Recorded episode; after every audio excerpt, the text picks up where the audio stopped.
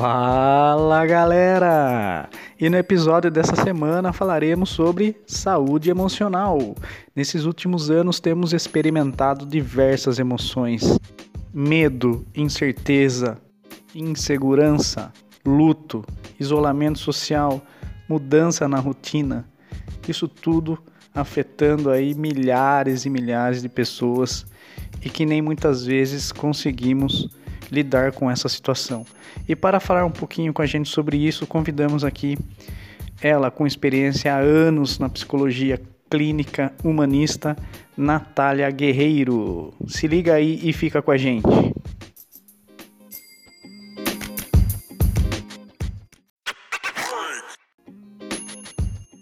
Natália, temos acompanhado em diversos noticiários e também muitas vezes até experimentado os impactos que a pandemia trouxe à saúde emocional. É, conte pra gente um pouquinho como a saúde emocional interfere de forma direta na vida das pessoas e em seus relacionamentos.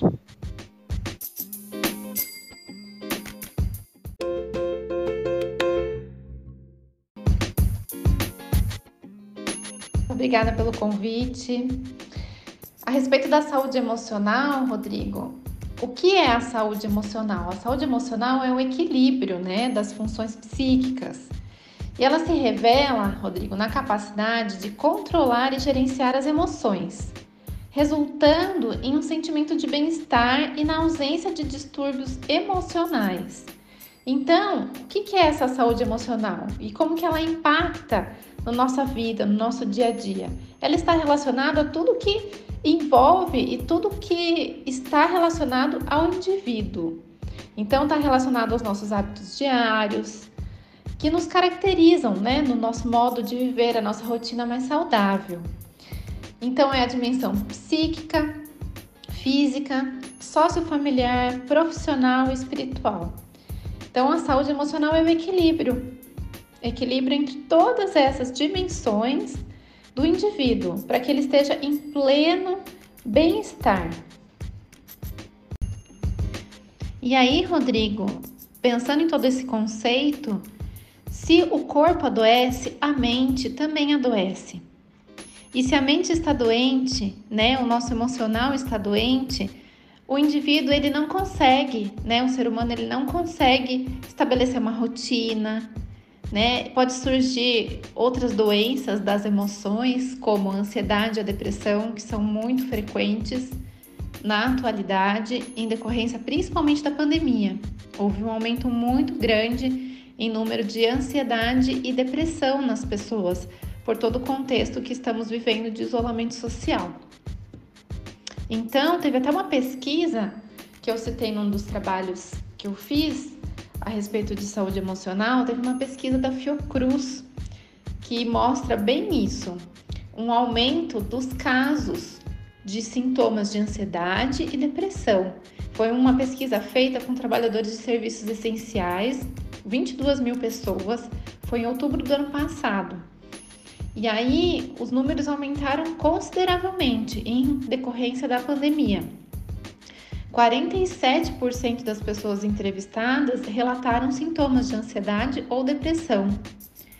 E 28% dessas pessoas, elas já sofriam de ansiedade e depressão ao mesmo tempo, né? Aumentou também, Rodrigo, consideravelmente, né? 45% dessa pesquisa, dessa população, elas têm abusado de bebidas alcoólicas também e 43% sofreram mudança nos hábitos de sono. O sono também foi muito impactado em decorrência da pandemia, em decorrência da, de não ter né, uma rotina estabelecida, né? Houve uma mudança muito grande nos hábitos, né?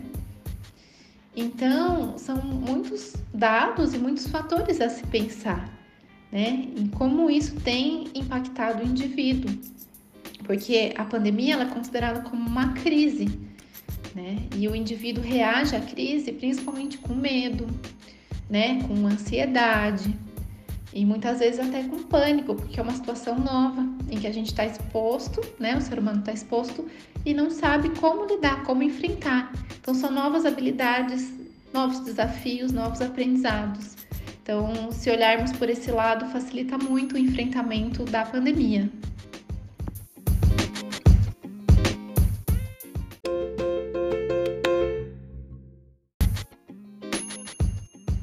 Creio que seja importante também, né, Natália, as pessoas perceberem que estão fragilizadas emocionalmente, né? Existem alguns sinais que as pessoas podem ficarem atentas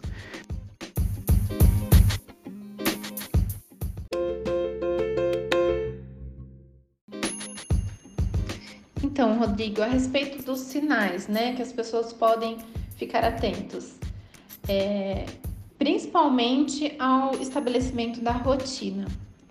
É, muitas pessoas não estão conseguindo estabelecer uma nova rotina frente a esse contexto novo. Então, o principal fator de alerta é exatamente esse, né? Como está a sua rotina? Porque ter uma rotina saudável é uma coisa que todo, né, todo mundo de forma geral sabe. Mas o quão difícil isso é na prática e nesse, nesse momento, nesse contexto todo em que estamos expostos, né? Em situações adversas, situações novas. Então, se você minimamente consegue estabelecer uma rotina com horários e você está conseguindo dar conta da sua vida, do seu trabalho, é, é porque as coisas ainda estão bem. Eu digo muito isso para os pacientes. Quando é a hora de, de de pedir ajuda, né? Quando que é esse sinalzinho de alerta, de não estou bem? Geralmente as pessoas do convívio familiar e as pessoas mais próximas também nos sinalizam quando a gente não tá bem, a gente não tá percebendo. Mas agora nesse momento de isolamento social é mais difícil ainda ter é, esses, esses, essas pessoas externas nos ajudando a essa autopercepção. Então, eu digo para as pessoas que me, me procuram, me buscam assim: se você não está conseguindo trabalhar e amar, é porque está no momento de pedir ajuda. Né? Então, de forma geral, é isso.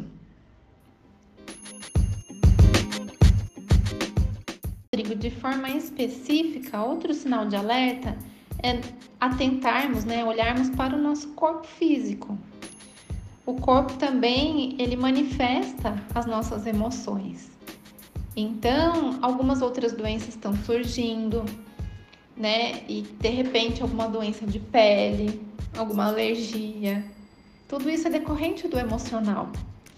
Então, se observe, observe também seu corpo, observe como estão seus pensamentos, o como você está se sentindo né? Se, se você está muito agitado, está muito acelerado, ou realmente está muito desanimado, muito difícil, né? Como eu disse, tem o, o, o contexto emocional da pandemia do que é o esperado. É o esperado que a gente esteja frequentemente em estado de alerta, em decorrência da pandemia, preocupados, confusos, estressados, com uma sensação de falta de controle frente às incertezas do momento né? Mas como você reage em relação a tudo isso é, a, é o que o seu emocional dá conta de lidar nesse momento. E quando tem um desequilíbrio, né? Se você está muito ansioso, por exemplo, a ponto de ter falta de ar, ter algumas reações orgânicas, ou se você está muito desanimado a ponto de não dar conta da, das suas responsabilidades, não conseguir trabalhar ou não conseguir estudar, não dar conta dos seus afazeres, é porque o desequilíbrio já está pedindo socorro.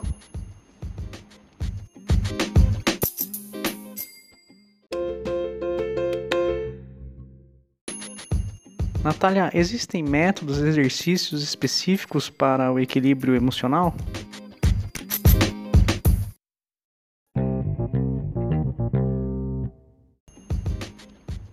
Existem sim, Rodrigo. Existem vários métodos, existem exercícios, dependendo, lógico, da forma de, de atuação, né? É, dentro da minha forma de atuação, que é a psicologia humanista, a gente busca olhar o ser humano como um todo. Então, eu preciso cuidar de tudo que envolve o bem-estar emocional daquele ser humano, né? Então não é uma receita de bolo, né? Mas eu posso dar algumas dicas sim de como a pessoa deve estabelecer algumas estratégias de cuidado psíquico, vou, vou assim chamar, né? Que é manter uma rotina saudável, né? Como eu já falei em outra resposta, preocupar sim com alimentação, com sono, com atividade física, com momentos de lazer, sim, mesmo em meio à pandemia. Ficar atento às suas necessidades básicas, principalmente para quem está trabalhando exaustivamente, porque o trabalho online ele exige muito mais e tem um nível de estresse muito maior do que o trabalho presencial. Então, se possível, garantir algumas pausas durante o, o turno de trabalho. Outra dica, outra estratégia é evitar o uso de tabaco, álcool ou outras drogas para lidar com as emoções. É, uma quarta dica aí que eu, que eu gosto também de enfatizar é reduzir o tempo que se passa assistindo ou ouvindo notícias. Então, nós estamos muito expostos à informação, ao excesso dela, inclusive. Isso acelera muito as nossas ondas cerebrais. Então, é muito importante ter alguns momentos de desconexão, de realmente desligar das telas, né? E fazer uma desintoxicação para poder manter esse, esse espaço de calma e de paz no meio à turbulência externa, né? Que nos demanda muito. É importante também, Rodrigo, reconhecer e acolher os nossos medos, os nossos receios, procurando pessoas de confiança para conversar. A gente, nesse momento de isolamento social, a gente se distanciou muito de pessoas, de amigos e de convivência, né? Então, a necessidade é uma necessidade básica do ser humano falar, conversar, se sentir parte, né? Se sentir que pertence a algum grupo e que é estimado pelas pessoas. Então, durante esse período, diminuiu muito, né, é, as nossas conexões. Então, é importante estabelecer e restabelecer, né, se, se ficou perdido aí ao longo da pandemia. Outra dica, Rodrigo, é investir em exercícios e ações que auxiliem na redução do nível de estresse agudo, como, por exemplo, né? Cada um busca é, o que se sente melhor fazendo. Mas tenho algum, algumas dicas aqui, como a meditação, leitura, exercícios de respiração, a yoga, o mindfulness, enfim, tem vários outros, né? Mas essas principalmente são algumas dicas que conseguem acalmar a mente e reduzir o nível de estresse agudo frente à pandemia né? É muito importante situar o pensamento no momento presente e estimular a retomada de experiências e habilidades usadas em outros tempos difíceis, como uma forma de aprendizado e de desenvolver algumas habilidades para lidar com esses desafios atuais. E, se tiver muito difícil, buscar um profissional de saúde para tratar das emoções, cuidar das emoções, quando essas estratégias utilizadas não estiverem sendo suficientes para sua estabilização emocional.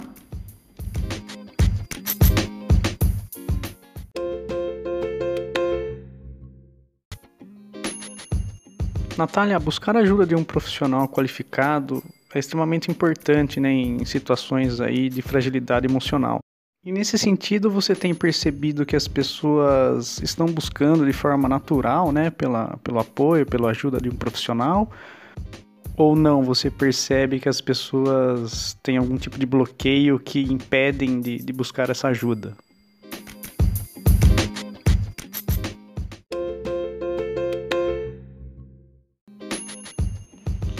Então, Rodrigo, no meu contexto clínico, aumentou muito a demanda as pessoas estão buscando sim voluntariamente ajuda, é, porque está muito difícil mesmo é, de lidar com tudo o que aconteceu, muitas coisas que viveram, muitas emoções novas surgindo. Então, eu sinto, pelo menos aqui do lado do contexto clínico, um aumento, um aumento bem grande de procura e eu acho que isso vai aumentar bem mais daqui para frente, né, com a retomada dos serviços, né, principalmente presencial, porque tem muitas pessoas que gostam de vir à terapia presencial. Importante falar também, Rodrigo, que tem muitas empresas que estão investindo em trazer esses temas dentro de workshops e palestras. É, eu tenho tido essa procura também, né? Algumas empresas procurando palestras sobre saúde emocional, saúde mental para os funcionários e tem empresas também é, proporcionando para os funcionários plantão psicológico empresarial. Então, é um primeiro momento de acolhimento, onde o funcionário é atendido por uma psicóloga, para que depois ele saiba o que ele precisa fazer, aonde ele precisa buscar a ajuda correta. Se é um, um psiquiatra, se é uma psicóloga, se é algum outro tipo de terapia. Então, é bem importante as empresas também fazerem um movimento de tomada de consciência mesmo, de auxílio aos próprios colaboradores. Mas não vejo bloqueio, não. Eu vejo uma busca bem forte. As pessoas estão assim repletas de informação, né? As, tem a internet, enfim, todas as mídias aí reforçando isso, o quanto é importante nesse momento ter um equilíbrio e uma saúde emocional.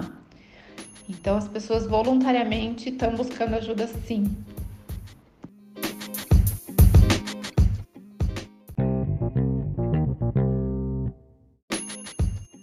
E falando de bloqueio e limitações, né?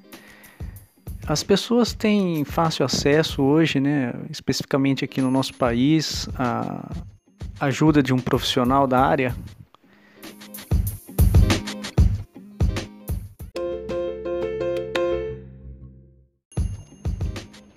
que eu observo, Rodrigo, é que tem a maior parte das empresas, né, tem convênio, né, plano de saúde, convênios que tem psicólogos disponíveis sim. É, tem as pessoas que buscam é, de forma particular, né, também atendimento psicológico e terapias. E tem também alguns outros grupos é, de psicólogos que estão atendendo nesse momento até de forma voluntária. Né? Então tem grupo de psicologia solidária, tem vários outros grupos bem divulgados na internet e nas redes sociais que fazem esse tipo de trabalho, esse tipo de acolhimento a pessoas que, que estão precisando nesse momento. Então a informação está aí. É, quem precisa de ajuda realmente é, sabe aonde buscar ajuda, seja no seu convênio, seja de forma particular, seja pedindo indicação para algum amigo ou colega, ou seja mesmo buscando esses grupos voluntários, né, de psicólogos solidários.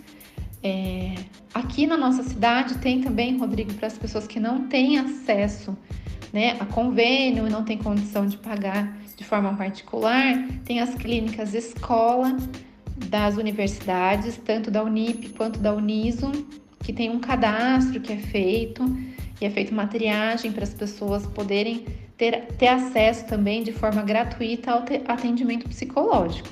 Então basta querer, né? Tem muitos profissionais capacitados e qualificados na cidade e é preciso buscar ajuda, não deixar mesmo a peteca cair.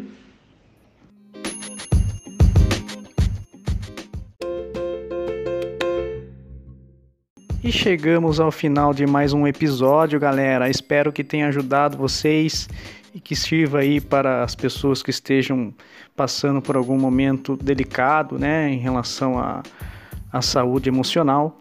Gostaria também de deixar esse espaço para a Natália deixar os seus contatos nas redes e agradecer muito pela participação aqui no, no podcast. Ok?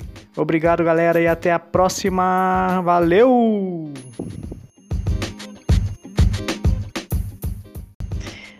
Rodrigo, eu que agradeço o convite, fico muito feliz pela experiência. É, vou deixar aqui meus contatos. Então é Natália Guerreiro Psicóloga, tá? No Facebook e no Instagram é psicóloga underline Natália Guerreiro. Então, eu estou à disposição, tem um conteúdo bem interessante é, na, na minha página do Instagram, que eu divulgo muitas coisas falando de pandemia, falando de ansiedade, falando de depressão, falando de comunicação não violenta, de terapia floral, enfim, tudo que eu trabalho e muito mais. Então, quem tiver interesse, é só me seguir lá no Instagram e estou à disposição caso algum contato seja necessário também por meio de mensagem. Tá joia? Obrigada, Rodrigo, mais uma vez e um abraço.